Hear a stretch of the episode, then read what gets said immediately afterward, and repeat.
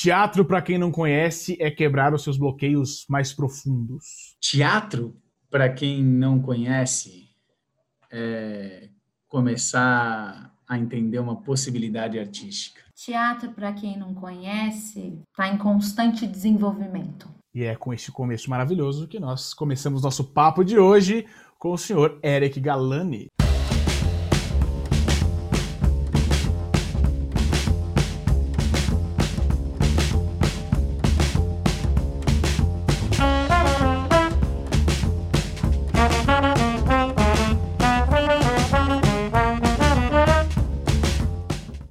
Bom, primeiro agradecer o convite, assim, eu acho que quanto mais tempo passa, mais eu aprendo a admirar as pessoas que levam o teatro adiante. E acho que a iniciativa de fazer um podcast é conversar com o pessoal da, da nova tecnologia, com os mais novos, e o teatro tomara que não esteja entrando em extinção, né?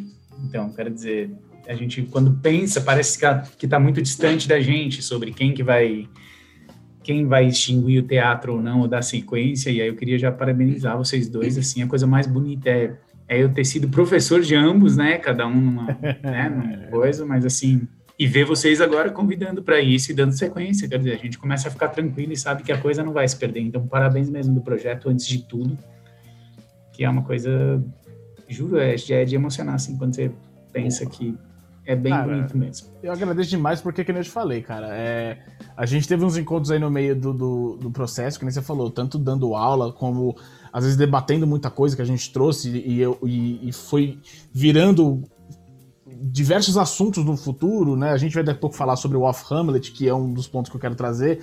O como isso virou um, uma, uma parceria de uma outra forma, né? Como virou quase que um auxílio e essa questão de trocar opinião, de trocar ideia e a gente poder falar na mesma língua. Porque que você falou, né? Anos atrás parecia que era muito essa questão, esse patamar professor-aluno.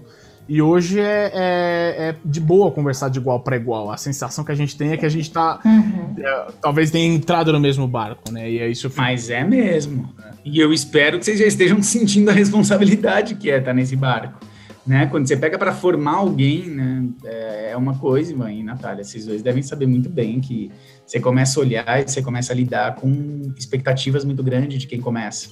E ao mesmo uhum. tempo a responsabilidade do que é a formação no teatro, que é a que regras que a gente obedece, né? A que normas, que não é para não ser a qualquer preço, para não ser de qualquer maneira sair se fazendo, ah, eu faço teatro, porque existe todo um lugar do teatro em que é muito livre, excessivamente livre, e pode ser perigoso, né, para a gente, eu digo, ele, ele vai contra a gente que praticamente busca formar pessoas, né, seja pela parte teórica, parte física, aspecto cultural. E quebrar sonhos, né? A gente acaba quebrando muito sonho de quem chega aqui, e tá querendo uma coisa, descobre que é outra.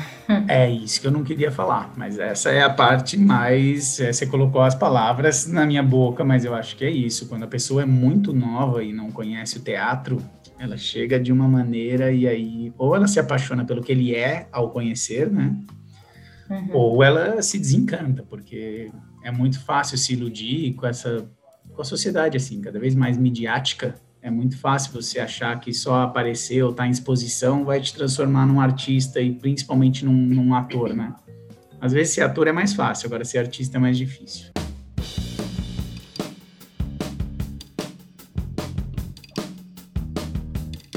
E aí, então me conta, vai.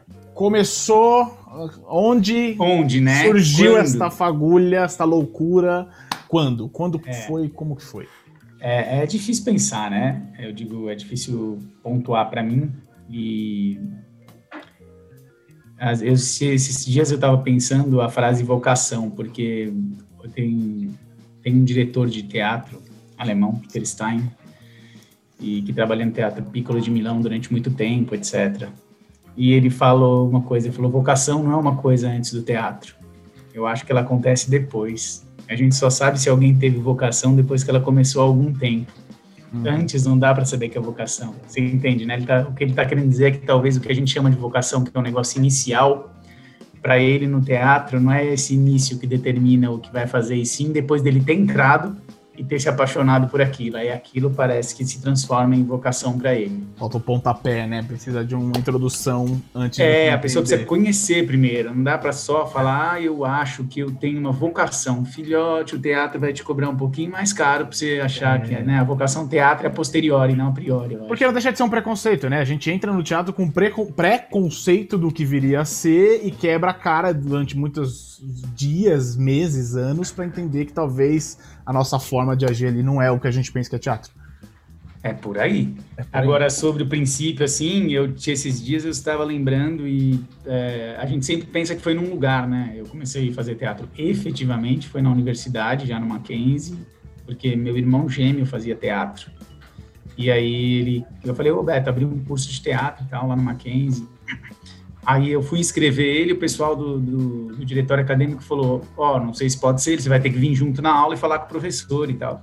Aí eu entrei, fui, fiz a aula, falei: Uou, velho, acho que esse negócio é, é, bom assim. Eu lembro muito bem, ainda perguntei no primeiro dia de aula, eu perguntei para o Daniel. O Daniel era assistente do professor, do Denis Brandão. Uhum. E perguntei para ele: quem é o cara mais foda de teatro que tem no país? Ele falou: ah, é o Antunes, mas é muito difícil entrar. Aí eu falei, muito obrigado, já tenho informação. Então, é, e aí eu fui prestar CPT. Foi metar logo de cara? É, eu, eu fui e falei, vou na fonte. É. E aí, então, nesse, nesse sentido, eu quebro um pouco o protocolo. E aí eu acho, eu fiquei perguntando muito por que foi isso, e eu acho que essa, essa hora aí do Daime, do, do, do já tô no Daime já, porque eu quero falar dele. Essa hora do teatro no Mackenzie tem a ver com o Daime eu tinha tomado Santo Daime alguns meses antes, eu não sei se vocês conhecem, a ayahuasca tem um ritual e eu tomei o Santo Daime, e isso modificou meu ponto de vista de vida, né? Então eu trabalhava com desenho, era projetista, é. fazia faculdade de desenho industrial, etc e tal. Só que depois que eu tomei o Daime, você tem uma experiência muito Gente, eu não estou indicando ninguém tomar Santo Daime, pelo amor de Deus, ok? Mas é antes do Daime e depois do Daime. espiritual, você considerando uma espiritualidade, não é. uma vou é. lá pra zoar, né? Vou lá pra causar, acho que Não, é. foi antes e depois, eu tomei uma vez só, antes e depois, e eu tava influenciado por isso, eu acho. Então, o teatro, quando apareceu essa, essa oportunidade aí no, no Mackenzie, minha cabeça já estava alterada. Eu já entendia que talvez ficar no sistema como ele era, trabalho dentro do escritório, sem poder se expressar. Porque acho que a gente que é artista, a gente sempre se sente um pouco marginal, um pouco marginal quando a gente não está fazendo a arte. A gente se sente deslocado.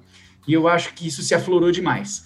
Então, durante muito tempo, eu defendi essa tese de que tinha sido o Daime e, e aí esse princípio do Mackenzie.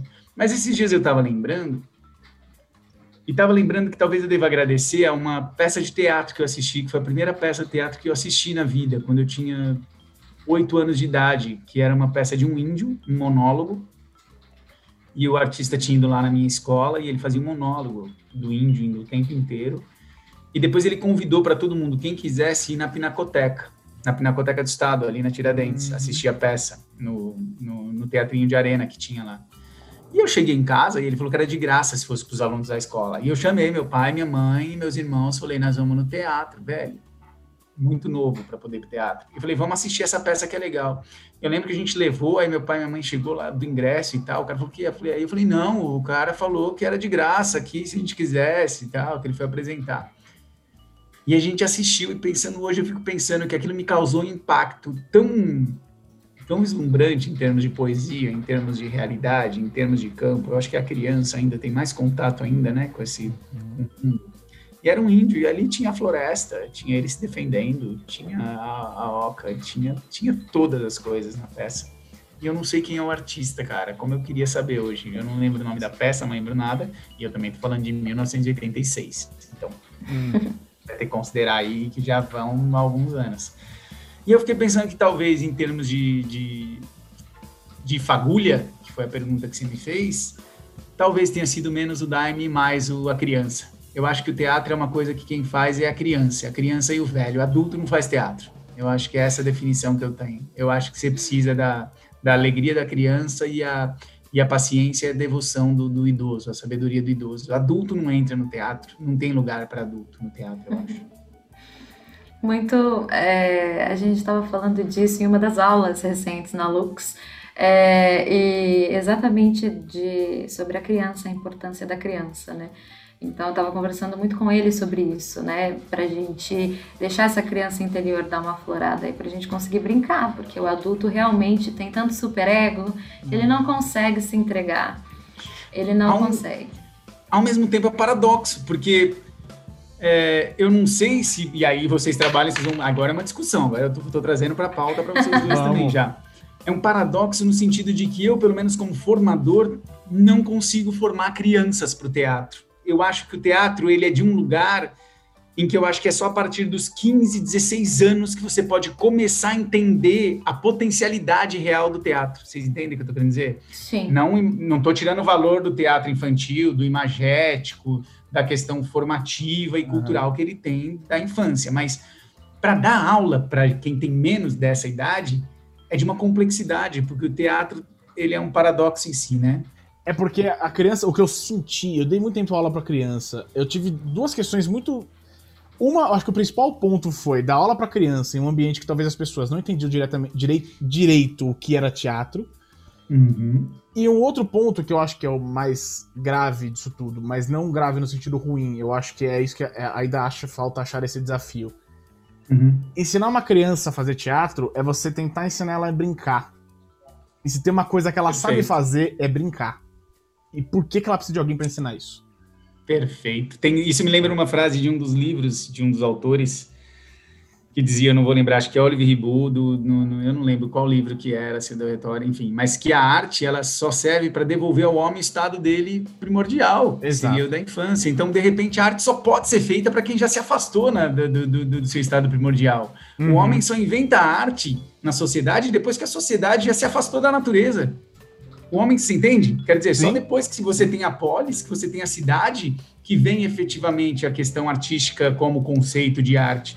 Porque a gente se afastou da natureza e a arte é necessária para retomar a gente da natureza. Você não vai falar para a natureza seja natural. Aí é o Fernando Pessoa, né? Você não vai falar para Deus se apresente. O sol é Deus, a árvore é Deus, o rio é Deus.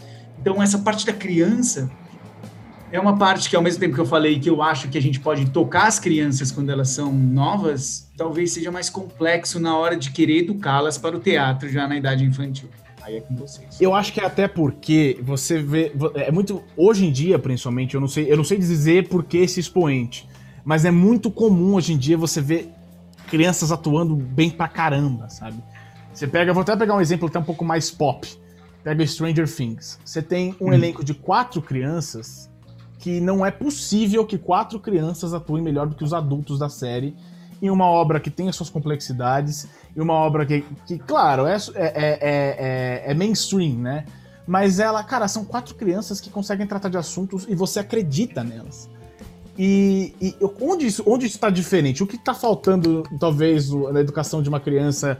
É, vou até trazer um pouco mais para o Brasil mesmo, que talvez não tenha incentivo uhum. cultural dentro de sala de aula né? E, e, e, não colocando lá porque os Estados Unidos falam, não, não é longe disso. Eu acho que a cultura americana uhum. mais estragou a relação cultural, uhum. artística no mundo do que incentivou. Mas por que uma criança em uma série mainstream consegue passar mais verdade do que aquele adulto que talvez esteja atuando com ela? Ela tem um contato muito próximo com o consciente. Então, é, não existe muita divisão psíquica ainda em uma criança. Então, a gente ainda não vê a divisão entre é, a formação da personalidade, a gente não vê ainda a divisão entre o sistema psíquico, de superego, ego e id. Então, é, ainda não é uma consciência formada o suficiente para entender as complexidades que traz é, o teatro em si. Não o teatro como brincadeira, o teatro didático e etc. Mas o fato de que elas vivem aquelas histórias como elas são, na ludicidade que elas mesmas vivem as brincadeiras que elas fazem porque tudo é uma grande brincadeira. Então, é, esse, esse não medo do ridículo, esse, essa liberdade que a criança tem na hora de experimentar, é um grande diferencial do adulto que tem medo do ridículo e acaba não se abrindo para experimentações. O que, eu, o que eu acho que, no fundo, vai acabar afastando ela da criação artística. Porque eu acho que a criação artística ele é, um, ele é um ato voluntário de consciência e não um ato involuntário. Vocês entendem onde eu quero chegar? Uhum. Tem uhum. estudo, tem regra, tem ordem, tem harmonia, tem lógica, tem programação num, num, num, em qualquer obra de arte. Né? Eu costumo dizer que nem toda expressão é arte, mas toda arte é expressão. Porque senão cada um sai pintando. Qual a diferença do desenho da criancinha e de um Picasso? Pode ser o mesmo desenho, mas o da criança não é arte, o do Picasso é. Porque o Picasso desenvolveu todo um trabalho anterior para voltar a pintar como criança. Você entende, né? Então, quer dizer, o que salva elas também, de certo modo, é o que mata elas em termos artísticos, né? Eu não sei como é que é a cabeça dessa criança quando ela tiver que ter a complexidade adulta e manter se jogando, né? Exato. Eu tive uma experiência, você falou do desenho, eu lembrei de uma experiência recente. Eu tava na casa da minha madrinha, e aí a minha madrinha tem uma filha pequenininha, e ela tinha desenhado pela. Ela desenhou na, no meu braço, desenhou no papel que ela tava desenhando, e ela no meu braço fez um desenho, e, a, e aí eu, eu não consegui identificar o que era aquele desenho. E eu juro que a primeira vez que eu bati o olho, eu vi, eu vi um milharal, eu vi milho. Ela fez com uma, uma canetinha amarela, uma canetinha verde. E ela terminou o desenho e falou: Gostou, tio Ivan? E eu falei, mano, como é que eu vou falar? Eu vou falar, eu vou falar o que é? Eu vou. Ah. Falei, muito bonito. E aí eu falei. É pequeno príncipe. É, eu, eu perguntei, é, é, é milho? O que, que você desenhou? E ela fez uma cara muito, muito, muito feia e falou, e falou é uma sereia. Sabe? Você supôs. Como eu, você não perguntou Como antes? que eu não. É, como que eu não pensei em perguntar? E assim, a partir do momento que eu concebi que era uma sereia, claro que eu não consegui hum. visualizar fisicamente a sereia no meu braço. Mas que eu entrei na imaginação dela, entrei no jogo dela de beleza. Ela, para ela isso é uma sereia e não tem é. o que eu disser aqui que vá fazer ela pensar diferente.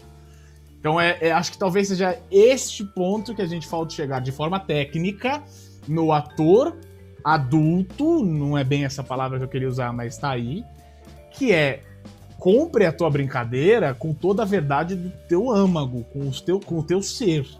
Né? E aí entra aquela diferença de você ser ator e você ser artista, de você simplesmente ser plastificado no papel e você saber exatamente o que você está defendendo ali. Você comprar a defesa para você. E é, eu acho que é onde mora a grande diferença, onde mora a criança interior de cada artista. É, é, essa é a parte que cabe na, já só para seguir a abertura do que a gente estava falando, tanto de por onde eu comecei, ou vocação das pessoas que criam expectativa de começar no teatro, uhum. também tem um pouco isso. A pessoa às vezes ela tem um talento, por isso que eu não estou chamando de vocação. Ela tem talento e ela sabe fazer coisas, porque ela é desinibida, porque ela super se dá bem ali com a tia, com a família, porque ela vai no karaokê, porque ela sabe fazer uma imitação. E aí ela tem certeza que ela é artista, né? ela tem certeza absoluta. E quando ela vem para o teatro, ocorre uma desconstrução desse talento. E quem vai dizer isso não sou eu, é Peter Brook. Peter Brook, num dos livros dele, quando fala para criança, diz que tinha uma criança que queria cavalgar. E ela amava andar de cavalo quando pequena. Amava, andava muito bem. O sonho dela era andar de cavalo e virar jockey quando era adulto. Ok? Então ela andava para lá e para cá e se divertia muito bem. Quando o menino já tinha 12 para 13 anos, foi colocar ele na escola de jockey. Aí chegou na primeira aula, falou lombar no lugar, solta ombro, cotovelo solto, não aperta a rédea, bate devagar com a espada e fala: ah, não, isso aqui tá muito chato. Aí o mestre fala: calma, calma Primeiro você vai aprender tecnicamente para depois voltar a cavalgar quando criança. Eu acho que essa é a parte complexa do teatro e eu acho que é onde começa a afastar as pessoas. Elas entram achando que o talento é necessário, só o talento, e não se dá o tempo de descobrir esse talento para além da técnica, que é um aspecto da civilização do ser humano. Se a gente está aqui conversando de computador ou em cima de um teto, é porque alguém construiu a primeira casinha lá atrás, a primeira caverna, em termos de estrutura. Vocês entendem o que eu estou querendo dizer? Claro. Gente, a gente está aqui, mas a gente não pensa na roupa, a gente não pensa no óculos, a gente não pensa em nada. Mas tudo isso é civilização. Alguém pensou, a gente recebe um mundo pronto. Uhum. Então eu acho que a função da arte é conversar com a civilização. E a civilização está diretamente ligada com técnica, com uhum. forma de se fazer e passar para o outro, que é a cultura. O que é cultura? É um modo de se passar uma coisa, seja por oralidade, seja por livro, por leitura, por qualquer coisa. E a arte é um processo cultural, porque ele passa, passa normas e maneiras de se agir, né? Exato. Então eu acho que é essa paciência que às vezes as pessoas começam no teatro, já que é para quem não conhece, uhum. a pessoa que chega, ela chega com talento e ela acha que aquilo vai ser suficiente. Eu não sei se já passaram por essa experiência, como é que é aí com vocês? Não, na verdade eu encontrei bastante paz no método, nos métodos e nas técnicas e nos estudos.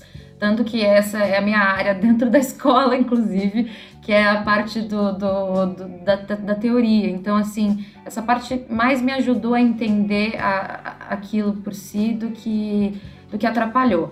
Porém, existia uma cobrança externa muito grande que eu acabava cedendo algumas vezes e então acabava exigindo de mim coisas que eram fora da expectativa do teatro em si, tanto aqui onde a gente vive quanto é, é, é, da indústria no geral. Então eu fui é, houve um, um, momento de frustração, houve um momento de desconstrução, houve um momento de ódio, houve um momento de revolta, houve um momento de não aguento e houve um momento de não sei viver sem, preciso voltar. E aí foi foi o caminho de volta. Então foi todo o caminho do filho pródigo para poder voltar para casa, porque é, foi um, um, uma desconstrução bem grande. É, a parte psíquica não me incomodava tanto, era mais é, as as pressões e as exigências da indústria que me frustravam e acabavam com a minha autoestima, porque fazer teatro para mim era algo muito terapêutico, sempre foi muito terapêutico. É tanto que agora eu foco na terapia voltada ao teatro, inclusive, porque eu acho que os dois se conversam completamente. Então, a minha tese de TCC é essa e etc. Mas, é, quando entra na parte profissional da indústria, de ser atriz na indústria e tudo mais, a minha psique não aguenta. Uhum. Não é algo que a minha psique suporta. Então, eu entro na posição de educadora, de, de, de várias outras coisas, de preparadora até, mas é, não de, de atriz em si, por si só, no caso. Forte. É, volta um pouco ao tópico do ser ator ou ser artista, né? Se você é artista, o mercado cobra uma, uma coisa do ator, né? Da atriz, né? A exigência física hoje, do aspecto físico de um ator, de uma atriz para entrar numa mídia é, é, muito forte, né? Complexo, é complexo. Hoje estão pegando por número de seguidores do Instagram.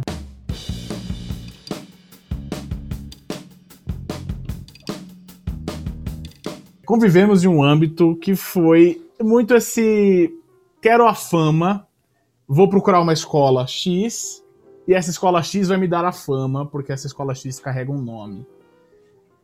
E você, você esteve nessa escola X, acho que você pode falar tão, tão bem quanto qualquer um de nós, uhum. porque você teve que quebrar sonhos ali dentro. Você teve que fazer uhum. gente desistir por um bem maior. Agora, é, é bonita essa sua pergunta e eu não tenho pudor de falar nomes diferentes de vocês, assim, eu não tenho problema. você não vou falar que é competição, é, falar, eu tô, não tô falando nome pra não ficar. É, pra quem não sabe, eu trabalhei com o Anthony Siri, trabalhei no Wolf Maia durante sete anos dando aula e trabalhei no estúdio da Fátima Toledo também dando aula. E no CPT também dei aula com o Antunes lá. E essa experiência do Wolf é uma pergunta que você me fala e me passa e que é complexo, né? Durante muito tempo, ainda mais para quem tinha saído de CPT, você reluta um pouco, falar, nossa, vou dar aula no Wolf Maia, né? Que é a escola de televisão e etc. E pegar os atores lá. E aí você tem dois, eu vou dar dois aspectos para essa sua colocação, né? Eu vim muito, muito convicto de que a minha função com qualquer pessoa que eu encontrasse na vida fosse tentar demonstrar a complexidade do que é o teatro como arte. Uhum. Essa parte eu trago na minha vida hoje. A diferença, talvez, que o Eric hoje, de 43 anos, e o de que entrou dando aula no Wolf com 41, com 31, desculpa, 31 para 32, é que hoje, se eu entrar lá, eu saberia a quem eu estava me dirigindo né? Eu quero dizer, a expectativa que eu, como jovem, jovem professor, de certo modo, né, coloquei nos alunos era a mesma que eu tinha como artista, de querer que todos virassem artista, de que todos eles entendessem uma coisa, e aí você você castra mesmo os sonhos de todo mundo, porque você joga uma referência muito alta, você coloca uma programação muito severa, e quem alcançou, alcançou, quem não alcançou, você fala, ó, oh, vai, no entanto, tenho dois tipos de feedback de alunos: os que agradecem e os que. Porque é muito claro também. Eu, é, eu digo que se eu voltasse hoje eu entenderia um pouco mais, mas eu não sei também até onde eu, eu, eu não seria severo igual. porque eu acho que para você seguir, e vocês dois são dois exemplos disso, que de algum modo, de um certo ou de outro, vocês seguiram, não é um lugar tranquilo você ser artista num país subdesenvolvido, terceiro mundo, que o PIB vai menos de ponto 7, né, ponto 6 para a cultura, sei lá, nem sei se é isso do PIB, né, acho que é até muito, que você precisa de leis emergenciais para poder salvar artistas, por exemplo, numa pandemia como agora. É complexo ser artista no Brasil. E mais ainda ser ator atriz, porque se você é artista e toca um instrumento, ninguém de vocês, eu não sei se vocês dois tocam, mas ninguém sobe num palco e fala, ah, eu sei tocar. É, ou você sabe ou você não sabe tocar o instrumento, não tem meio termo. O cara não sobe lá no, no coisa e fala, eu vou subir ali e vou cantar. Não, você não sabe cantar, você vai no karaokê. Você não vai se meter a cantar se você não sabe cantar. Porque o aspecto técnico de algumas artes são muito claros. Nas artes plásticas, tá um pouquinho mais disperso isso, né? Porque hoje também o cara junta um monte de amontoado de fio e fala que é artista. Mas o ator, e principalmente na televisão, por ela ser uma, uma versão muito naturalista, Cara, o cara que é ele mesmo, com um pouquinho mais confortavelmente, sem medo de câmera, já sai falando que é ator. Ou então um modelo, que é um pouco mais bonitinho, uma modelete, que é um pouco mais bonitinha, consegue ficar sem se mexer muito em frente a uma câmera, velho, tá servindo ao sistema. Cai um pouco ao que a, a Nath disse. Tá servindo. Então eu não sei se eu mudaria, porque eu acho que eu acho que o jogo tem que ser muito claro com quem com quem está começando. Eu acho que é uma responsabilidade muito grande nossa mesmo, assim, sabe? De olhar para alguém e falar, velho, é isso que você quer, então vai. Só que é isso. Sai. Eu, Ivan, não tem problema nenhum você fazer qualquer coisa da sua vida. Você só precisa ter consciência. Tá só não dá para você ter. Você está entendendo onde eu quero chegar? Sim, sim. Não dá para você estar tá dentro do Big Brother e achar que é artista. É, é ponto. E hoje em dia está tudo muito deturpado. Só porque você está na televisão você pensa que é artista isso não, não, tira que você não pode fazer televisão. Você pode fazer à vontade televisão, pode fazer novela, pode fazer o que você quiser. Só tem que ter consciência do tipo de expressão que você está tá executando naquele momento. Compreende isso. É, tanto que virou linguagem, popular, né? A, a avó que tá assistindo o, o, vai, o Big Brother em casa fala, ah, porque olha o que os artistas estão fazendo aí. A pessoa que assiste, sei lá, programa de auditório, porque olha o que o artista tá fazendo aí na bancada desse e não é, né? É, é, a, gente, é a gente superficializar. É igual quando a gente usa demais a palavra, nossa, tal coisa é incrível, tal coisa é, é perfeita. Se a gente chama qualquer coisa de incrível e de perfeita, quando aparecer alguma coisa incrível e perfeita pra gente, é. o, que palavra a gente vai usar pra, pra justificar? É, o Mariano Suassuna, né? Se Chimbinha é genial, o que é que eu vou falar de Beethoven? Exatamente, é uma é frase do Suassuna mesmo, exatamente. É, mas é, é, eu acho que é, é, isso, cara. Eu tenho essa, essa opinião também sobre essa questão. Eu acho que a gente tem que valorizar um pouco mais na fonte antes de pensar o que vai sair para o mercado. E tomar cuidado com o que vai sair para o mercado também. Eu acho interessante também adicionar dentro dessa, de, toda, de todas essas informações a importância do autoconhecimento aí também, né? Porque é, como a gente. É, isso que eu contei para vocês foi algo pessoal. Então, isso não quer dizer que vai acontecer com todo mundo. Não quer dizer que. Aliás, não vai acontecer com todo mundo, porque eu sou uma pessoa e todas as pessoas são únicas em si.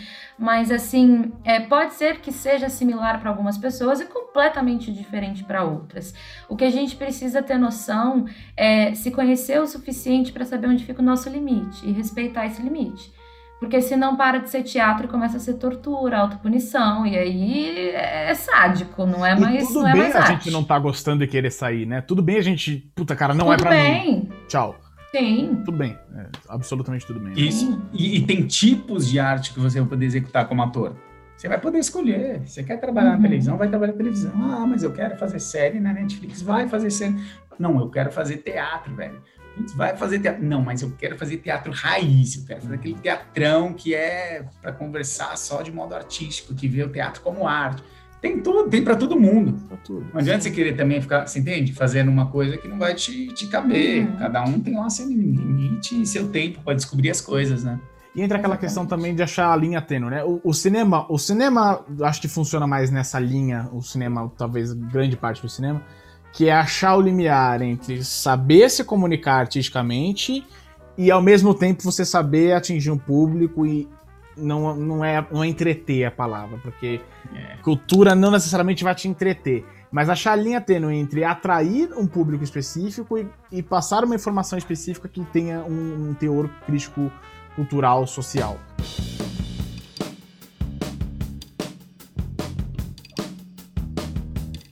Você acha que o cinema talvez hoje seja a arte que consegue englobar isso de uma forma melhor, consegue atingir mais o que o, que o teatro talvez deve, deve, é, deveria atingir? Eu vi esses dias que está havendo uma globalização do streaming da Netflix. Eles estão pegando roteiristas, ex-roteiristas da Globo, ex-atores da Globo, ex, eles estão novelizando a Netflix. Uhum. Que ela está caindo. Eu só estou abrindo o exemplo para depois falar, né? Eu tô, claro. uma matéria que eu li que ela está caindo numa globalização no sentido de forma de se fazer, né? Tá ficando comercial, pegando um tipo só de série, um tipo só que ela já entendeu a identificação do público. Uhum. O nível dela também em termos de acesso não é a, a classe AB, né? Ela é de C para menos, né? Talvez B, mas aí hoje já tem outras possibilidades de streaming que não é mais Netflix, por exemplo, né? Que são as mais top, né? De quem faz assinatura de uma TV a cabo e etc e tal, quem tem esses outros acessos. E ela está é, homogeneizando as séries. Então, por que, que eu abri com isso? Porque aí eu acho sim, e por que, que eu fiz questão de falar de streaming, Ivan? Porque eu acho que tem uma diferença entre streaming e cinema. Uou. Percebe? Parece que ela está muito próxima, mas é. Não estou tirando a possibilidade de a gente pegar e ver um filme bom de repente no, no streaming. Bacana, pode ser que tenha. Mas é, o modelo série, o modelo seriado, o tipo de produto que é feito para o streaming, eu acho que ele acaba banalizando também o tipo de filme que está visando o streaming. Ok? Eu queria só diferenciar aqui, talvez, streaming e cinema. E você me fez uma pergunta sobre se talvez o cinema seja um produto diferenciado no que tange a possibilidade de transmissão de cultura e artística dentro de um sistema, né? Uhum. Então, eu acredito que o cinema a gente tem um vácuo gigantesco aqui no, no, no, no, no país e eu não vou só abrir um parênteses, tem um vácuo no mundo, porque se diretor chinês, diretora chinesa e diretor coreano ganharam os últimos dois Oscars, tá faltando, tem um vácuo entre a produção, você está entendendo o que eu tô falando, entre a produção cinematográfica, que é para todo mundo, e um cara que consegue dizer alguma coisinha ali, Claro que tem um fator econômico por trás, Estados Unidos perdendo a força para o Oriente. Isso é um, é um fato, né, do, da questão Oscar. Vocês entendem onde eu estou, né? Pelo menos o argumento. Depois sim, vocês me rebatem se for plausível aí, né? Se for vindo daí. O que eu quero dizer é que hoje no Brasil, para mim, tem um vão. Eu acho que ninguém produz necessariamente esse cinema que você está propondo. E eu acho que tem que ser feito. Eu acho que tem um lugar a ser ocupado no país tem um lugar. Eu acho que o, o, cinema começa aos poucos. É porque quando eu cito só um exemplo, dois, três, ainda é muito pouco, mas vocês entendem o que eu quero dizer? Quando a gente tem proposições como Como Nossos Pais, não sei se vocês assistiram. Não, mas conheço. É, é, é um filme que é muito gracioso, não tem violência, não, não, não, não tem nada, não tem tiro, não tem coisa. Você entende? Tem um que ali que Uou, eu acho. Não tem uma exploração da miséria. Vocês entendem o que eu tô falando? Que cinema nacional, para filmar sertão e filmar favela, é um pulo, hum. né? Ou seja, ação, violência, policial, favela e sertão já deu essa exploração da miserabilidade brasileira. Vocês entendem? Seja a tropa de elite, seja a cidade de Deus. Que isso demandou um monte de gente fazendo. Mas eu acho que tem um lugar que ninguém ainda percebeu de uma sensibilidade que vai atingir, inclusive, quem é esse espectador de Netflix. Eu vi uma, uma montagem recente nacional que foi para foi para streaming no final das contas claro é, que foi baseado em um, em um livro que aqui em casa a gente gosta bastante que é Bom Dia Verônica não sei se vocês chegaram ah, não assisti, a, mas era a série do Verônica lá, né? isso e aí foi com a Ilana Casoy e o Rafael Montes que são uhum. né é Rafael Montes sendo um escritor maravilhoso nesse gênero aqui no Brasil um dos poucos é, e a Ilana Casoy, sendo Ilana Casoy, eles criaram esse, é, essa história e passaram para o audiovisual, para o streaming. A perda que acontece do livro para o streaming, ela é clara e grande, né? Uhum. Porque aí a gente está passando da literatura pro, pro, para algo que precisa se adaptar à nossa realidade, para algo que precisa se adaptar ao nosso modo de ser, etc. Mas assim, é, dentro desse de, to, de tudo isso foi algo que, de novo, ele falava sim de violência, ele fala sim de violência, mas ele não fala de violência da maneira que normalmente nós somos re retratados, entende? Da violência, da corrupção, da violência da, do tráfico, da violência da miséria. É, não era esse tipo de violência, ele estava tratando de outros assuntos uhum. que não a miséria brasileira, que não é, é a, a, inferioridade do, pro, do, e vitimização do povo brasileiro em si. Estava contando uma outra história, um cara completamente psicopata, uma mulher investigadora, algo que a gente normalmente não faz aqui. E foi muito interessante ver isso feito por nós, porque normalmente o que a gente vê é isso que você acabou de falar mesmo. Então, quando vemos algo diferente, é, é ver essa capacidade do brasileiro de fazer este algo diferente, né? Então, por que não exploramos mais isso? Eu concordo que quando surge a Netflix, ela praticamente dá uma chance, e eu já acho que ela revolucionou em termos de produção o, o audiovisual brasileiro. Veja bem, gente, abriu um mercado que mudou, mudou o mercado, mudou, mudou, mudou, ponto final, mudou uma coisa, entende? tanto a visão de atores, eles já olham e falam, ou ele já tem para onde mirar, que não é, ah, quero ser Globo. Vocês entendem o que eu tô falando, né? Sim, sim. sim. Abrir um novo mercado dentro de um Abrir sistema. um lugar, e é um é. mercado, e profissionais, e gente produzindo, e roteiro, e dramaturgia. Veja bem, o que eu, a minha fala, é porque foi muito pertinente o que a Natália falou, é, ela vai de encontro a esse, esse meu temor dessa pastichização, você entende? de virar pastiche essa linguagem do streaming, mas assim, uhum. ele tinha tudo para estar tá na casa de 80% dos brasileiros, assim, com o cara mudando o canal a 29 reais por mês, né? Tinha tudo para se produzir coisas boas. Se vai ser feito disso, eu acho. É porque aí entra o meu medo. Aí entra uma questão que talvez seja um pouco mais é, é, do que eu vejo como, como, como artista no meio.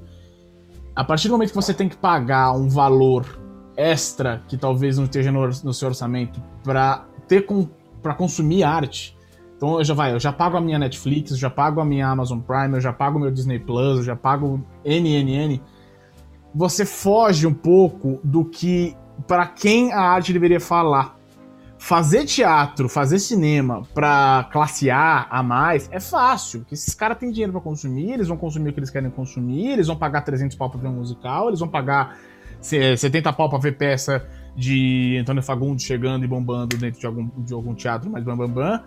Mas para atingir a galera mais classe B, classe C, você. A gente é, ou fica fadado ao sistema de ter que abaixar totalmente a qualidade é, de roteiro, de dramaturgia, né? Dramaturgia e roteiro, de, de qualidade de, de encenação, seja o que for, para talvez é, para atingir e poder passar no canal aberto, as pessoas, é, isso ser, isso gerar, é, qual é o nome quando a gente tá, tem o Ibope? Ibope é, audiência. É, audiência, obrigado. Audiência. Audiência. Eu acho que talvez o perigo do serviço de streaming nesse quesito seja isso. Não que você não pagasse para ir no cinema, mas no cinema você paga, sei lá, 30 reais pra ver um Vingadores ou para ver um filme do Lars ou para ver um Bergman que tá vindo. Ou às vezes tem até algumas salas de cinema que vão fazer um especial de tal diretor, de tal tipo de cinema, de cinema é, israelense, de cinema coreano, de cinema russo, e traz para cá e faz a preço popular. Então talvez o que eu acho que me incomoda muito do serviço de streaming é que talvez a gente fique fadado a ver cultura somente paga, paga, paga, paga e não tá atingindo necessariamente as pessoas que a gente gostaria que eu visse. As pessoas que vão assistir uma peça de teatro, vão assistir um filme que vai mexer com elas, no dia seguinte estão levantando o martelo e derrubando muros, sabe? A gente não tem mais isso. E, e aí entra um pouco minha preocupação, que eu entendo o que até o ponto que você trouxe, de a gente estar tá global, é, pela globalização do mercado audiovisual, a gente acaba focando em. A gente não, né? Vou colocar Estados Unidos acaba focando em valorizar trabalhos de prováveis parceiros econômicos ou prováveis rivais econômicos para evitar que eh, exista essa disparidade entre, entre industrial, é, mas aí a gente acaba esquecendo de ver que também existe qualidade nesses filmes. Né? eu pego, por exemplo, Parasita. O Parasita é um filme que tem os seus clichês, mas em, em matéria de roteiro, em técnica de escrita de roteiro, em passagem e, e, e, e, encenação e direção, é um filme muito bom. É um filme que traz elementos, né, na minha, no meu, ao meu modo de ver, né? elementos que são extremamente interessantes e que chegam a uma mensagem, passam uma mensagem interessante. Eu acho que é, é, é legal a gente abrir a discussão para isso, porque eu acho que não é só porque também é, vem de fora que é muito bom. De fora que eu digo de qualquer lugar de fora, seja, da, seja ocidental ou oriental. E, e às vezes a gente acaba tendo esse padrão, né? De, de achar que talvez porque tá vindo de tal lugar tem que ser excelente. E a gente esquece de ver o excelente que tá acontecendo aqui. Né? Que tem de excelente acontecendo para cá. É... E aí, é, é, é, era mais essa, essa, mais essa chama que eu queria jogar nesse carvãozinho pra gente continuar discutindo.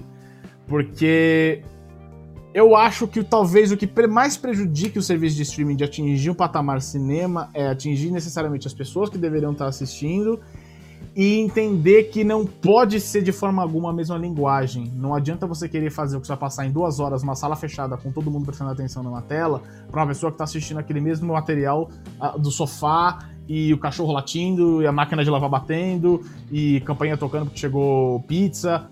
É, é outro público, apesar de ser o mesmo público, eu acho. Quando eu estava em uma das, das faculdades, estava fazendo audiovisual, no caso, nessa época, eu lembro de um, de um dos meus professores trazer algo muito importante com um livro do André Biazin, que chamava O que é Cinema, que chama O que é Cinema, o livro ainda é maravilhoso, tem inclusive ele aqui, ele ainda existe. Ele não Deve você leu ali há cinco anos comigo. Uhum.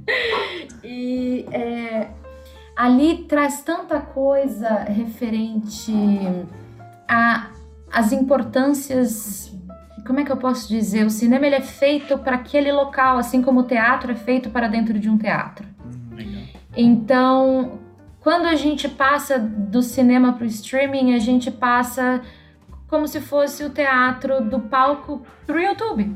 Uhum, uhum. Então a gente tira aquilo que faz daquilo arte no final das contas, né? Então a magia do cinema, que é isso que a gente procura quando a gente vai ao cinema, que é o que, aqui, que o, o diretor está querendo causar, ele está imaginando naquele ambiente. É, na, agora existe né, essa coisa de imaginar naquele ambiente, imaginar as pessoas que estão em casa e que estão vendo por streaming. Por quê? Porque isso tem rodado as rodinhas, rodado as rodinhas foi ótimo, bem redundante, do capitalismo. Então, a gente acessa essas pessoas que têm acesso a essas plataformas e o que, que acontece? A gente não acessa as pessoas que, na verdade, a gente poderia salvar com a arte no meio tempo. Então, é, enfim, essa é a minha opinião. Eu vou deixar para o Eric continuar. Bora. Toma eu acho, é um, Vambora, mas é um assunto complexo mesmo. É bom ouvir vocês dois. Eu queria saber como que eu podia partir de, de, de argumento, por isso que eu queria até ouvir os dois assim. E, e é o que a são duas coisas, né? Primeiro a qualidade de produção que o Ivan colocou e a questão de transposição de linguagem a partir do momento que você fez um deslocamento do local, né? Que a Natália coloca. É difícil porque essa coisa do local tem a ver com ritual, né? E, né? O Walter Benjamin vai falar sobre a arte ter uma questão ritualística e talvez, talvez a do cinema seja você estar dentro do cinema para ver, né? Mas a gente se pergunta, será que você também nunca viu um filme numa, numa TV que te alterou a vida? Você entende o que eu quero dizer? Uhum. Não foi um Bergman uhum. nem um Tarkovsky que assisti na TV, foram vários, né? Eu não vou no cinema, foram passos. a maioria, né? Um Tarkovsky no cinema, é, lógico, é a obra toda você não vê, assim, a gente não tem mostras de cinema de Bergman, Sim. Kurosawa, não tem como você ter uma mostra e acompanhar tudo. E, no entanto, o filme te traz uma dimensão. Então, é complexo porque o cineasta pensou para o espaço de cinema. E eu acho que nisso que a Natália tem razão. Ele pensou no espaço de cinema e eu não acho que a nossa percepção e recepção da obra de arte tem a mesma dimensão quando ela é na televisão. Eu acho que a gente é muito mais tocado realmente no cinema. Na televisão é e reduzindo cada vez mais, né? Até a gente pegar numa telinha aqui assistindo deitado na cama todo bonzinho torto. Né? falar televisão. É, e agora é a tela do notebook ou a tela do celular. Do smartphone, exatamente. Exatamente. Tá é. Eu não sei o que a gente faz com essa informação. E a segunda é a questão de produção de qualidade. Eu acho que o que está acontecendo, tanto o acesso quanto a qualidade da produção de audiovisual, quer dizer, se filma hoje com iPhone, né? Uhum. Você filma com iPhone, um celular ele filma 4K é, e essas coisas, né? Nesse sentido. Então, eu acho que essa democratização que está acontecendo com o audiovisual, ela permite tanto uma coisa boa quanto uma ruim. É isso que eu queria, é nisso que eu queria chegar. Porque é. eu acho que os dois pontos que vocês tocaram são verdadeiros, né? Quer dizer, São premissas verdadeiras. Que se todo mundo tem mais potência de produzir, opa, pode ser que surja ali alguém que domine a linguagem e traga a arte dentro do conceito que está produzindo. Isso é uhum. é um. A quantidade, eu acho sim que a quantidade faz qualidade. Né? A gente tem muito melhores atores norte-americanos porque tem mais em quantidade. Sim. Vocês entendem isso? Porque ele, quem estudou lá tem muito, tem maior potência, tem melhores atores russos, europeus, porque tem mais escolas de teatro, tem mais gente preparada a fazer. Então a, a quantidade faz a qualidade sim. Eu acho que quanto mais a gente produzir audiovisual, melhor a gente vai produzir audiovisual. Essa é uma. A segunda coisa é a parte mais complexa, de que o quanto que essa produção audiovisual vai se distanciar de uma coisa chamada arte. Uhum. É que aí eu acho que a gente vai ter que discutir muito mais coisas que aí já seria artes plásticas e a arte em si, né? De ah, o que é arte? Será que a arte existe? O que é pós-modernidade? Será que a arte vai vai resistir? Será que ainda existe arte? Perguntas, né? A gente teria que definir muito bem o que seria um produto uhum. cinematográfico, uma obra cinematográfica que fosse artística e o que é tá ficando cada vez mais complexo essa definição. Mas eu acho que os dois têm razão no sentido de que Quanto mais produzir audiovisual, mais obra de qualidade vai ter. E ao mesmo tempo, quanto mais se produzir, menos exposição de obras de arte a gente vai ter. Uhum. Entende? Eu quero dizer, vai se menos no cinema, vai se ver menos uma. Perde mais espaço no cinema. Vocês entenderam, né? O cinema de arte vai perder espaço. Fazendo um paralelo bem esdrúxulo, mas quanto mais, quanto mais partidas de futebol, menos se assiste futebol. É basicamente isso que a gente tem que ah, é, entender. É, é por aí. É, mas é uma realidade real mesmo, né? Quanto mais televisão tem, né? Champions League, é Campeonato Paulista, Carioca e tudo, menos você vê futebol, né? É mais ou menos isso. É e é legal que você trouxe da questão técnica. Eu lembro que você falou, hoje se grava cinema com iPhone. Há uns 15 anos, 15 anos atrás, as primeiras DSLR estavam vindo aí para chegar no mercado a primeira coisa que se ouvia é, nossa, desfoca igual cinema. Hoje em dia isso morreu, né? Hoje em dia é, meu Deus, você não tá focado, tá errado. E, porra, não é bem assim que a banda toca, né? É bizarro, é bizarro. É bizarro o caminho que você tá tomando, também acho. Não, e a Xiaomi, né, que é a marca chinesa, tá lançando uma lente líquida agora ah, não é. tem mais como errar o foco. Ela acompanha o foco junto com o movimento. Puta, Já parou para pensar nisso? O que eu quero dizer é que, cara, o que está transformando o mundo, né? A facilidade técnica de mexer no equipamento pequeno, ele está gerando uma imagem de qualidade que, para você atingir há tempos atrás, era muito difícil você construir uma fotografia. Hoje, com filtro, com uma pós-edição, você faz uma, uma, No After Effects, você faz miséria. Você constrói um filme inteiro sem ator, sem cenário, sem nada. O que está ficando Minha filhada de 10 anos me fez um vídeo editado perfeitamente de presente em um celular. É isso aí. O que, que, que, vai sobrar? O que, que vai passar a ser o artístico? É, Não vai é. ser mais o domínio técnico. Por um lado, isso também é bom, hein? Porque se todo mundo tem acesso ao técnico, todo mundo pode fazer, por que nem todo mundo faz? Também tem um outro lugar legal isso, entende? Porque é, máquina fotográfica todo mundo tem, mas por que nem todo mundo é fotógrafo? Né? Porque nem todo mundo tira fotos boas. Talvez a gente chegue na mesma conclusão com relação ao cinema também. Todo mundo faz seu filminho próprio, mas daí para ter uma segunda coisa, eu acho que o que vai segurar uma obra de arte é a narrativa, é o conteúdo ainda, é a fábula a fábula. Eu acho que é a boa história contada, eu acho que, para mim, ainda é mais importante, talvez, para a gente, do que os aspectos técnicos e comerciais. Vocês estão entendendo onde eu quero chegar? A gente volta para aquele lance que a gente estava falando, né? A diferença entre um desenho, o mesmo desenho feito por uma criança, o mesmo desenho feito pelo Van Gogh, e o que, Van Gogh tem uma alma, né? E talvez da criança de seis anos que fez um desenho muito parecido não tenha.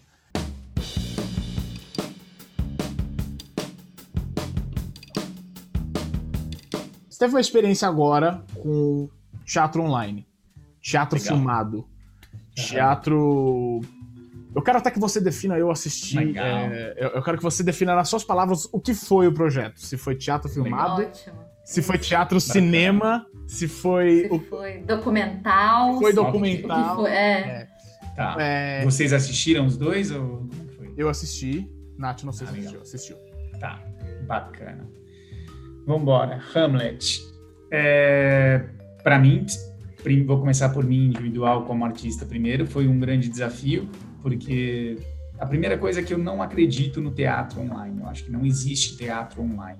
Eu acho que a linguagem do teatro é presencial. Se você mudou e colocou uma câmera, já virou outra coisa, é outra linguagem. Não tem mais nada a ver com teatro. Mas Eu na- concordo mas plenamente. absolutamente eu queria deixar nada. bem claro.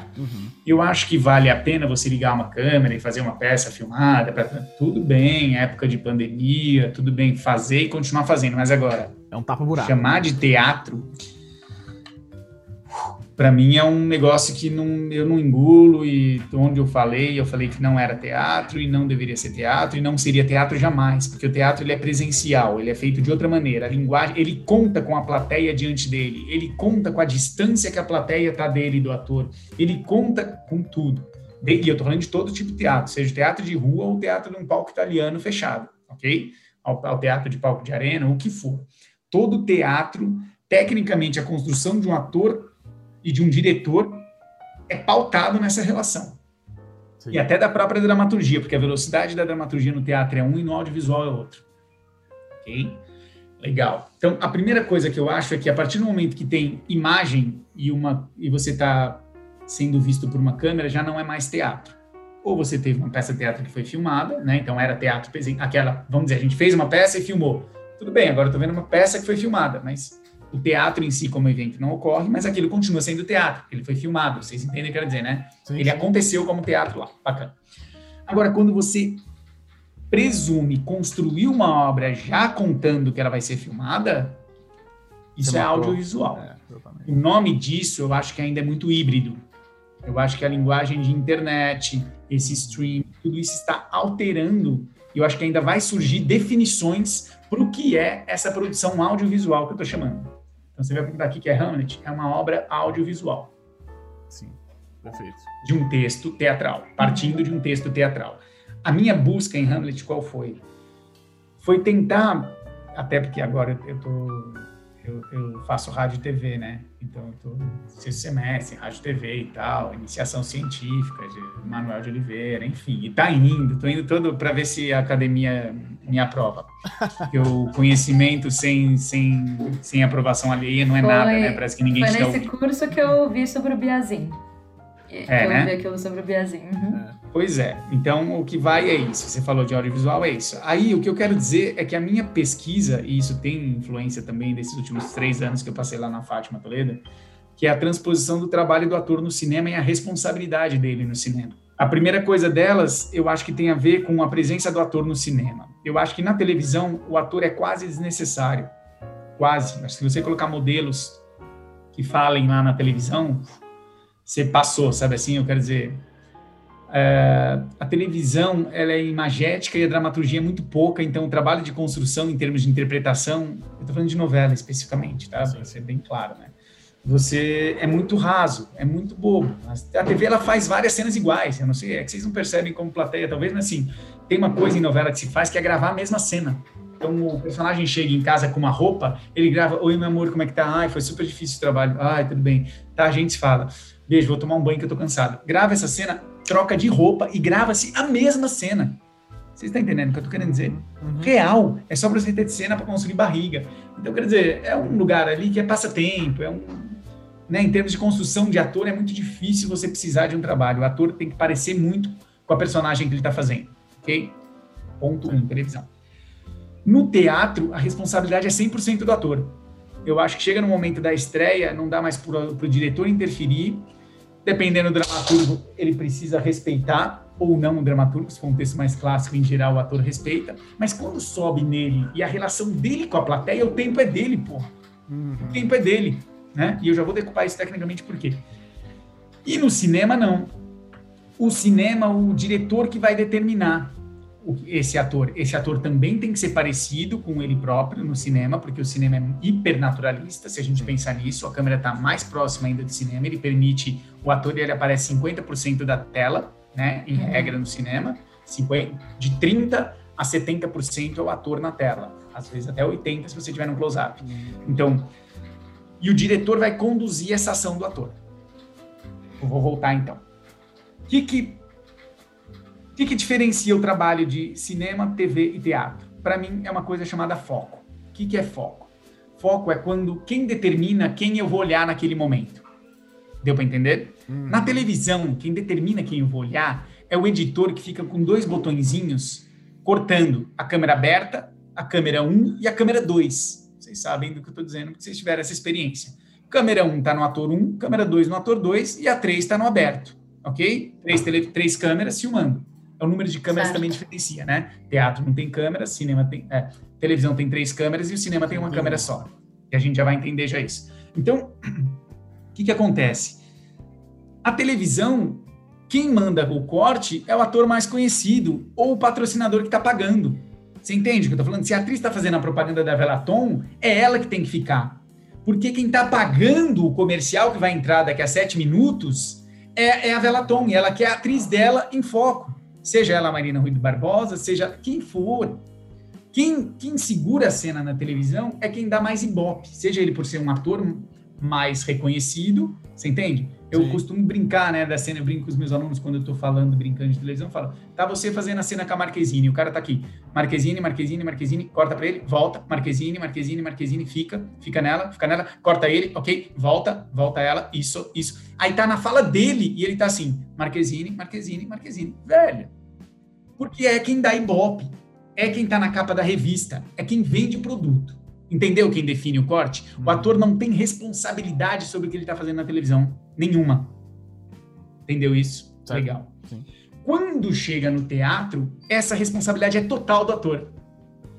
Se um ator levantar uma mão no teatro e não falar, enquanto ele não falar, a plateia está esperando ele. O foco não vai para o outro ator. Vocês entendem o que eu querendo dizer? Ao mesmo tempo que esse outro ator que tá fazendo a cena com ele, se quiser cortar o foco dele e falar mais alto e puxar negativa, a, negativamente a cena para si, pode fazer. E se o outro quiser falar mais alto que o outro e chamar para si, é para lá que a plateia vai olhar. Ou seja, a responsabilidade do foco no teatro, seja ela irresponsável ou não, é do ator. O ator determina quanto tempo a plateia vai te olhar. Não uhum. tem como ele olhar para outro ator enquanto você não der a fala você está aqui, enquanto você não joga a fala para o outro, tá com você a cena. Entende isso que eu estou querendo dizer? Uhum. Enquanto você não soltar a sua respiração, a, a, tá com você a cena. Não, a gente não olha para o outro, mesmo se for uma cena sem fala. E aí nós vamos para o cinema, que aí é o meu objeto de estudo, como transpor as regras teatrais para o cinema. O cinema é uma indústria que não existe ator, não existe ninguém. O cinema é uma, é uma fábrica que atropela todo mundo. E o ator é quase que desnecessário você pode filmar o cinema sem o ator saber o que ele está fazendo, sem para que ele saber para que, que ele está fazendo, e você editar em momentos diferentes o que ele fez. Você pode pôr uma reação aqui e pôr o que você quiser depois. É feito Kuleshov, né? Não sei se vocês vão lembrar. Sim, sim. Que coloca, tem o Hitchcock olhando o Hitchcock, o cara bravo. Sim. A mulher na praia bonitona volta pro cara sorrir. Aí você fala, é um cara safado, porque ele viu uma mulher safada. Aí você pega esse mesmo cara bravo, põe uma criancinha e ele volta a sorrir. Ah, é um velho simpático. Exato. Quero dizer, é o mesmo take, mas quem determina no cinema é o take anterior ou posterior. Então, quem manda no cinema é o editor. Ok? Porém, contudo, tem uma brechinha que o ator no cinema consegue conduzir a câmera. E essa é a parte que eu estava em desenvolvimento lá no estúdio, que quando eu estou brincando de audiovisual tem a ver com isso. Porque o câmera, ele também é um artista, principalmente se ele for um bom diretor de fotografia e o diretor está no canto dele, quando ele não é o diretor. Pode ser que o câmera seja o diretor no cinema, é muito comum. Uhum. Enquanto você não soltar sua respiração, o foco está com você. Dificilmente ele vai dar o foco para o outro. O que mais que pode acontecer? Se você estiver ouvindo alguém no cinema e a câmera for sua, vamos dizer que ela está over shoulder, em cima do, do ombro do, da outra pessoa, né? A câmera em cima do ombro do, do, do Ivan e eu tô aqui, a câmera está me filmando, uhum. ok? A fala é do Ivan tem dois modos de eu puxar o foco. Se eu tiver de boca aberta, o foco está no Ivan. Se eu tiver de boca fechada, eu começo a chamar o foco para mim mesmo com a fala com ele. Porque fala boca fechada é ação reflexiva em cinema. Boca aberta não. Então, você começa a ter aspectos técnicos que o ator começa a ter um pouquinho mínimo de liberdade. Dentro de um cinema nacional nosso, que ninguém entende nada de atores, absolutamente nada, porra, começa um trabalho diferenciado. É nessa, minha última pira agora tá nessa, entendeu? Da pesquisa audiovisual, é disso, de... Essa experimentação, O né? que pode ter do ator. Por que, uhum. que eu falei tudo isso? Nossa, falei tudo isso, né? Para falar de Hamlet. Porque o Hamlet, eu queria descobrir o que que tinha de teatral na obra audiovisual, Ivan. Entende o que eu tô falando? Era o que que eu consigo impor de teatral. E aí tem tudo tem desde a abertura de câmera. A primeira coisa do cinema em geral, pelo menos cinema comum e não artístico, é te iludir. Então ele sempre abre com uma cena a cena ela é para mostrar o lugar todo, né? Depois, né, mostrar tudo. O plano médio ou americano, em geral já é o americano para mostrar tudo, né? O lugar onde os atores estão, o cenário, por isso cena. Cada corte de cenário, corte de cena. O que determina o corte no cinema é isso. Uhum. Então, quando você fecha para um plano médio ou para um plano, plano, americano, o que interessa é o objeto que o ator está mexendo. Porque, pô, se tá os dois em plano, no plano, os dois atores, eu não estou vendo nenhum nem outro.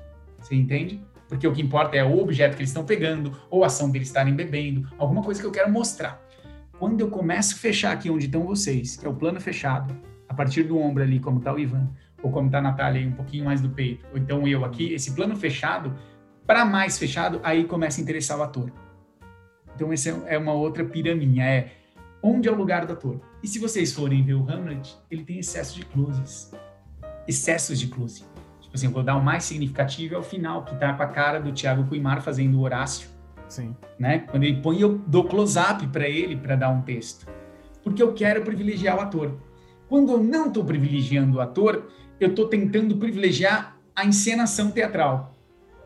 O que é teatral. Uhum. Então, é, eu mostro cenas distantes, eu mostro o Hamlet caminhando de lá e mostrando a fiação toda, o cenário que corta da janela para cá para mostrar, para revelar o cenário. Isso tudo vai pedir uma atitude crítica da plateia.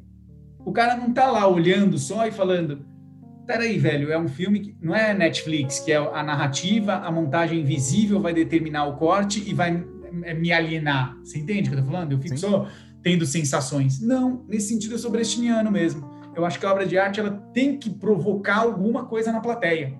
Quanto menos ela aliena, mais ela provoca. E aí eu acho que quando eu altero a câmera, como eu fiz, quando eu proponho mostrar a filmagem da filmagem, como eu fiz, quando eu proponho o movimento dos atores, boom aparecendo e essas coisas, não que isso seja nada de novo, pelo amor de Deus, gente. Sim. Nada que eu fiz, não tem nada ali que não é velho. Mas o que eu quero dizer é que eu acho que é, é uma linguagem que é mais teatral. Eu estava assistindo esses dias, nós que amávamos tanto, do Héctor Escola, e é, é extraordinário. Ele brinca, depois vocês puderem, assistir esse filme. É linguagem de cinema fingindo que é teatro. Uma hora ele para os dois atores uhum. e ele dá o foco de luz só em um e só esse dá fala vendo a outra. Ai, se você quisesse me namorar, sabe assim? Tem uma e aí ele corta ela, põe o outro. E ele brinca com isso, buscando o teatral no, no, no, cinema, sabe? É uma cena linda do, do, casal, e ele quer ficar com ela e ela quer ficar com ele, e eles montam essa coisa, sabe? E é isso, o Hamlet eu montei para tentar, de modo audiovisual, descobrir o que tem de teatral nele. Eu não queria enganar nada nem ninguém, e não tem um, um nome para se dar. Eu acho que é uma obra híbrida, e aí é Shakespeare, sim, ah, vai ter público, e deu público, viu, filho? Foram 1.280 pessoas em seis apresentações Caraca, vendo cara. Shakespeare, velho. Vendo ah, Shakespeare. Às vezes a gente não consegue trazer isso pro teatro. É isso. O que é, é foda, né? Eu acho que é um dos pontos que, que, eu, que eu acredito que o, que o material atingiu.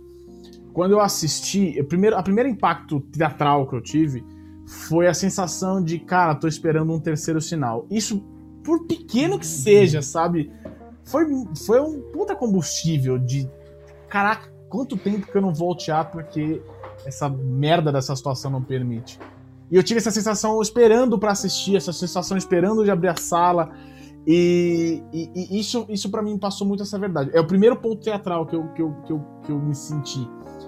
E Legal. vendo com, a forma como você me explicou, eu concordo 100% com a ideia de como os planos de cena, a boa decupagem de planos de cena, buscou elementos teatrais inteligentes que, ao mesmo tempo que não sobressaíram a, a linguagem cinematográfica, que é a, obra mais realista, mais contida, mais fechada, mais intimista, e ao mesmo tempo não soaram estranho a uma linguagem corporal é, que eu acho que, inclusive, aí mora uma genialidade da escolha, tá? Eu acho que escolher Shakespeare foi ótimo para isso, porque talvez seja o, autor que você mais consegue demonstrar corporalmente um trabalho. É, por mais que ele fale, ele não corte tanto o ar com as mãos, é, é, ser inteligente, né? Movimentação inteligente.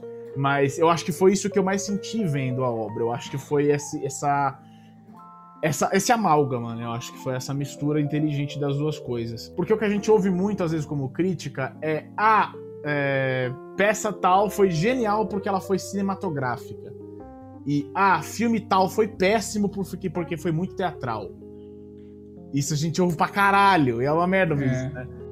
O meu objetivo era o contrário, era ser teatral, não no sentido péssimo de que atores hiper representaram, é. mas eu apresentar o cinema permitindo essa hiper representação. Propositalmente, né? Propositalmente, realmente. Propositalmente. Eu acho que tem todo, todo, toda a base para realmente isso acontecer. Entendo quando você explica que ela é híbrida e, e tudo mais. E me veio à cabeça que enquanto você contava, enquanto o Ivan também estava dando a opinião dele, é, na tem uma, uma filosofia fenomenológica de Husserl que ele fala voltar às coisas mesmas. E é, tem muito a ver com isso, né, com Off Hamlet, porque a gente está usando aquilo que a gente tem dentro das circunstâncias em que estamos inseridos, como a gente pode, da maneira que a gente pode, mas tentando sempre voltar às coisas mesmas que é aquele retorno de algo que já é conhecido, mas é o retorno de algo que reaparece com uma adaptação. Então, é, por causa de um fenômeno. Então, a gente tem esse como fenômeno essa nossa essa nossa realidade atual e a gente tem como resposta a esse fenômeno é, esse tentar voltar às coisas mesmas usando aquilo que a gente tem hoje de instrumento que a gente pode usar, né, no caso. Porque então, veio isso. Porque mora aí até outro desafio, desculpa te cortar, Nath. Mora outro desafio é, é, uma obra de 500 anos para mais. O que contar de novo? 30 mil palavras. 30 mil palavras. O que contar de novo em Hamlet que ainda não foi contado? É um outro desafio absurdo, né? Esse foi o primeiro ponto de partida que eu achei. Eu não poderia ter essa pretensão dramatúrgica. É. Mas como Shakespeare é Shakespeare e ele me permite experimentação formal, eu poderia discutir a linguagem audiovisual. E eu acho que eu tava bem puto com esse negócio de ah, teatro online, tá todo mundo. Não é teatro online, vamos tentar fazer um negócio que prenda atenção. Então, qual era o meu desafio? E eu, o que, que eu me pautei? A gente teve dois dias de gravação, o Ivan também por dentro disso. A gente filmou dois dias com uma T5i dentro de um galpão, todo mundo vacinou, vacinou não, fez o teste de Covid, ficamos dois dias, 12 a 14 horas de captação. E eu tinha na minha cabeça que tinha que ter entre 40 minutos e 50 minutos como que você vai contar essa história? Falei, putz, só eu contando a história de quem quer contar essa história. Por isso que abre com o diretor uhum. querendo dizer. Ao mesmo tempo, eu não queria que aquilo fosse um documentário. Se alguém me perguntasse se aquilo é um documentário ou ficção, eu digo que é ficção. Ele só é documentário na forma estilística, porque aqueles atores não estão fazendo eles mesmos. Vocês estão entendendo o que eu estou querendo dizer? Teve um tremendo trabalho. Por exemplo, Fernando Aveiro não está fazendo Fernando Aveiro, ele está fazendo eu. Vocês entendem isso que eu quero dizer? E para quem é conhece, fazendo aquele direito. É, e, é, para quem conhece, vê que uh, é. eu cobrei cada coisinha, né? Uhum. Mas eu digo, é, entende isso? Para mim é uma obra de ficção. E isso eu bati muito na tecla com os atores de falar: não é documental, não é apoxia praxis tentando montar Hamlet na pandemia. Não, é uma companhia teatral tentando transformar uma obra de teatro em obra audiovisual. Chega, você acha que você gasta um documentário, Nath? Você acha que funciona como. O documentário é o falso documentário, né? O, o, documentário que é empregado logo de cara como um falso documentário, mas ele, ele compra todas as ideias de um documentário. Então, é, talvez, talvez tenha essa linguagem. que E eles poderiam estar tá fazendo um documentário, entende? Aí não me interessa sim, tanto o que eles estavam fazendo lá, mas poderia até ser um documentário. É, o que importa, na verdade, não é o que tá, a forma como foi documentado. O que é o que está sendo documentado, é a forma como foi documentado em si. É porque quando a gente fala de documentário, né, a gente está falando de fatos reais é, na maioria das vezes. Então a gente está falando, a gente está documentando a história em algum momento ou alguma experiência específica, que seja. É, nesse momento a gente está vendo atores atuando, não o processo deles para chegar naquele personagem, que aí sim seria um documentário sobre o processo artístico mas enquanto eles estão ali, como se estivessem em cima do palco, emprestando os seus corpos para aqueles personagens, da maneira que se faz em cima do palco, segue sendo teatro, né? De uma maneira é. audiovisual, no caso. É, essa era a ideia, era trazer um cheiro de teatro dentro do, do que estava sendo filmado, entende? Um cheiro, eu acho que se fosse um documentário, eu até estou pensando isso, que o ano que vem eu tenho que fazer TCC, se o pessoal da minha turma topar, eu quero fazer um documentário sobre esse Off Hamlet. Aí sim eu vou mostrar a gente testando Covid, Aí sim, a minha voz de diretor, que ali entrou só como a voz do programa, aquele é o programa da peça que não existe. Por isso que eu uhum. jogo em preto e branco e eu dou o programa da peça, né? Tentar montar Shakespeare é uma maneira de lidar com a alteridade e fazer ele ser ouvido. Se eu tivesse é um programa, sinopse, seria esse o é. programa. É, seria o programa que eu entregaria. Com a fotinha, a ficha técnica e aquelas palavras. Por isso que eu botei em PB. Agora, se for um documentário, possivelmente entra a minha voz o tempo inteiro, eu mostro a gente testando o Covid, possivelmente eu pergunto para cada ator o que é fazer, o que é estar tá dentro da pandemia. Eu acho que o documentário é uma ação política muito mais forte. É, eu, na faculdade eu estudei um pouco o Coutinho, e, velho, para mim é, o documentário é a, fix, é a forma artística mais política possível, você entende? É quando você re, resolve fazer um recorte da sociedade para dar o seu ponto de vista sobre aquilo. Qualquer, qualquer estudante de cinema e audiovisual e, e rádio TV, se não vê Ilha das Flores, não. Então, não foi, não, não passou. Não, não trouxe? Não trouxe Ilha das Flores? É, é não fez, não fez. Ah, quem, tá, quem não, não, não fez audiovisual. Da, da, da, faculdade. É, falei, pô, é. é. o primeiro filme de toda a lista. Porque é uma mensagem é. passada de forma documental que é mais forte do que qualquer outra linguagem que você for necessariamente atingir. E é raro um documentário não ser político, vocês entendem? Para mim, qualquer documentário, mesmo esses mais bobos de Netflix, etc., que já está formatado esse tipo de documentário, com vozes por trás, padronizado, até isso eu acho que são opções políticas. Eu acho que são o que determina ele ir para o ar são escolhas políticas. Vocês entendem o que eu quero dizer?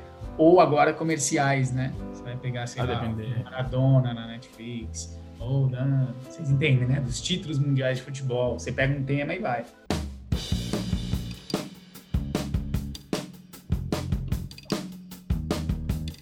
Por que, que um filme é ruim quando é teatral e por que, que uma, uma peça é maravilhosa quando é cinematográfica? Eu acho que é o seguinte, tem um termo que vai que é pejorativo quando a gente chama o cinema de teatral, porque a gente vai estar tá falando aí a uma interpretação exagerada para o campo que é o cinema, porque o cinema é só visual e fotográfico, então ele impede uma interpretação do, do, do, do ator. O cinema é muito subjetivo e ele é indutivo pelo diretor, pela música e pela construção da edição. Então o ator fica sem espaço para poder representar, né? Representar classicamente pensando teatral. Então quando um ator pensa em representar no cinema, é, e ainda mais a gente tem a formação que acha que representar é fazer alguma coisa, né? Porque em regra, um ator não deveria, a gente devia fugir da representação, porque quando a gente está pensando, não tem como mostrar no que a gente está pensando. Uhum. Ou eu mostro através da fala anterior, ou da fala posterior, ou da fala que o outro personagem deu sobre mim. É impossível mostrar um pensamento, não tem é. como. Ele está pensando. Então não adianta fazer caras e bocas. Isso é um defeito péssimo que acontece quando o ator quer fazer uma coisa quando não é. Isso se isso no teatro já é ruim. No cinema se evidencia mais ainda, porque ele acaba marcando uma cena de modo teatral, né? Desse modo pejorativo de teatro, porque se ele der qualquer informação que não for a do rosto dele, já era. O ator pode interpretar quando ele pode se mexer ou quando ele fala. Uhum. E olhe lá, muito pouco, né, pensando em cinema. Porque a fala já tem um peso enorme no cinema. O ator só abre a boca para né, matar, porque ele é muito fotográfico. Então, eu acho que a interpretação em cinema é ruim quando é interpretação teatral? É, eu acho que o cinema é muito ruim quando é teatral. Mais ou menos, até a página 3. Porque se a uhum. gente pegar uma linguagem, vamos pegar desde um Pedro Almodóvar ou um Mario Monicelli ou qualquer o próprio Fellini. Tem traços de personagens que quando você tem o campo poético que permite aquela interpretação não existe essa diferença de ah, mais teatral menos vocês estão entendendo o que eu querendo dizer né? Tem um lugar que se você preparou se você preparou o campo para aquilo aquilo pode ter. O Fernando Aveiro não poderia fazer o diretor como ele fez com vozes e tal se eu não tivesse preparado o campo do palco para ele Uhum. Vocês entendem o que eu tô querendo dizer? O uhum. diretor só ficou convincente porque ele é teatral, mas eu preparei o campo poético para isso. Mas, em geral, no cinema isso não acontece. O cinema, o ator quer interpretar, e isso fica ruim. Já o teatro é bom quando ele é cinematográfico, porque é o teatro que é feito com tempo, que tem a ver com o foco que eu falei. Quando a plateia tem tempo de me observar, colocar a mão, parar, reagir e voltar a olhar para você, o espectador gosta porque ele acompanha, ele é, introjeta aquilo que ele percebeu, cria a expectativa da resposta e olha para o próximo local. Você entende? O olho está aqui, sim, agora vai estar tá aqui. Quando o teatro é cinematográfico, ou seja, bem marcado, sem um ator ficar poluindo e mexendo os dois ao mesmo tempo, porque tudo isso polui. Vocês entendem? Se eu falei que no cinema a cena aberta é onde dois, ator, dois atores podem mexer, é porque o importante não é o ator. Então no teatro não deve-se o ator se mexer os dois ao mesmo tempo. Não sou eu que estou falando, aí já é Shakespeare, né? Uhum. Não se movimente em excesso, porque você perde o foco. Então, quando o teatro é cinematográfico, quando você desenha o seu gesto, sua fala, quando você respeita o olho do espectador, eu acho que a qualidade aumenta. É por isso que eu acho que o teatro cinematográfico é bem visto e o cinema teatral não é bem visto. A Nath e eu, a gente até tá num processo agora de aprofundar em Meyerhold para construir um Drácula em cima disso. É uma, é, já é um desafio só quando você traz Meyerhold pro teatro dentro de um musical. Já é, já é, já, já assusta. Mas é onde a gente mais está conseguindo enxergar essa necessidade de partitura de movimento, né? Essa se um músico constrói uma partitura para ter ali a sua composição, por que, que nós, atores, não devemos fazer isso com os nossos objetos, com os nossos instrumentos? Né? Sim. E é onde a gente está conseguindo claramente enxergar isso, essa necessidade de. Claro, a gente já, já é introduzido ao teatro, a gente já tenha. É, já, já, já caminhou por ele, a gente entende, talvez por prática ou talvez por teoria, que coisas funcionam e coisas não. Mas às vezes pegar o que a gente precisa agora, atores, é, é. tanta gente que tá aqui há pouco tempo, ou, ou, ou, então a galera tá chegando agora, né? Tá chegando, tipo, começou teatro há um ano, começou teatro há dois anos. Então fez interessante ver é, e, e, reviver às vezes, continuar aprendendo e vendo que talvez aquele cara que você aprendeu no seu primeiro, primeiro mês de aula de teatro, você vê ele dez anos depois, você vai ver ele com faz outros olhos e faz muito mais sentido que faz muito mais Começa sentido. a evidenciar a construção técnica do teatro, a necessidade da expressão. Uhum. A comédia uhum. arte passa a ter sentido enorme, né? Totalmente. Com cada gesto. É. Olhar para a plateia, olhar para o lado e jogar, comentar, falar, quarta parede. Começa a ter outro mundo. E por que era, era assim? É. E por que chegou a ser exatamente? Esse projeto que a gente está com o Drácula é bastante interessante. É... O Ivan, ele tem ideias mirabolantes com as coisas, normalmente, e eu abraço sempre, né? Sempre abracei, já faz anos que eu abraço. Então, é, apareci como mais para trazer o expressionismo e o surrealismo para esses alunos, para eles entenderem o que isso, como isso funciona em cima do palco, né? E quando a gente fala de movimento, então a gente volta, então, né? Eu, pelo menos, volto ao meu quinto semestre de, de, de estudante, né? Aonde eu aprendi o movimento com o Senhor. Então, sim, sim. É, então assim, é, coisas que eu me pego às vezes repetindo e hoje fazem um, um sentido para mim que é tão automático de coisas, por exemplo, estávamos gravando um outro projeto da Lux com, com o Ivan e eu, é, é, o ator que estava comigo era um aluno e eu estava com uma atriz convidada. E ele percebeu movimentos que eu fazia antes de entrar no palco, por exemplo, de entrar em cena, perdão, no, é, por exemplo, que eu não tinha prestado atenção porque é algo que eu já pratiquei bastante, então era automático. E aí ele falava: você respire, inspire, depois você vai pro, pro pé. Eu falei: porque você não pode entrar entrar de repente. E aí era o corpo e tal. Então a gente volta nisso sempre. A gente sempre volta. Eu não, não tenho como não voltar no corpo. Se a gente fala de Meyerhold, a gente fala de corpo. Se a gente fala de expressionismo, a gente fala de corpo mais uma vez. Porque a mensagem não vai ser passada de maneira realista, naturalista, na forma de mensagem. Vai ser passada de outra maneira. E como eles, as pessoas vão receber e reagir, elas que lutem também né? É, a nossa mensagem está sendo passada, como é, ela é mastigada, é uma luta do, do, do, espectador. Então, é muito interessante esse projeto por causa disso. Me levou nessa, nessa, nesse pensamento corporal aí, que, que é muito importante pô, 10 anos depois ouvir isso, ah, eu passo para trás, puxo o ar, depois vai. Fala, e tá automático. chegava, né? Uma hora ia tá, uma hora ia tá intrínseco. Uma hora aí. um ponto legal de trazer meu hold, pensando na, na, onde tem poesia na biomecânica, é, os três pilares, né? O ótica, o pose e o tormo. O pose, que é o movimento em si, a tradução do russo diretamente é mensagem. Então, Pronto, Legal, eu é acho que você entende o, que é a necessidade do corpo só com esta informação. Perfeito, é a expressão, a necessidade máxima da, da, da, da, expressão. O ator, eu acho que se ele entendesse que ele está passando sempre, sempre, a qualquer momento ele está passando três informações. Aliás, o ator só pode fazer, usar três coisas na vida dele, três. Gesto, fala e respiração. Se ele entendesse isso, ele entender que hora que ele respira,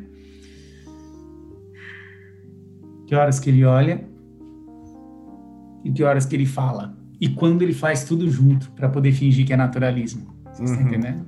Uhum. Mas todas as expressões, expressionismo, naturalismo, simbolismo, surrealismo, tudo nasce na decupação dessas três coisas.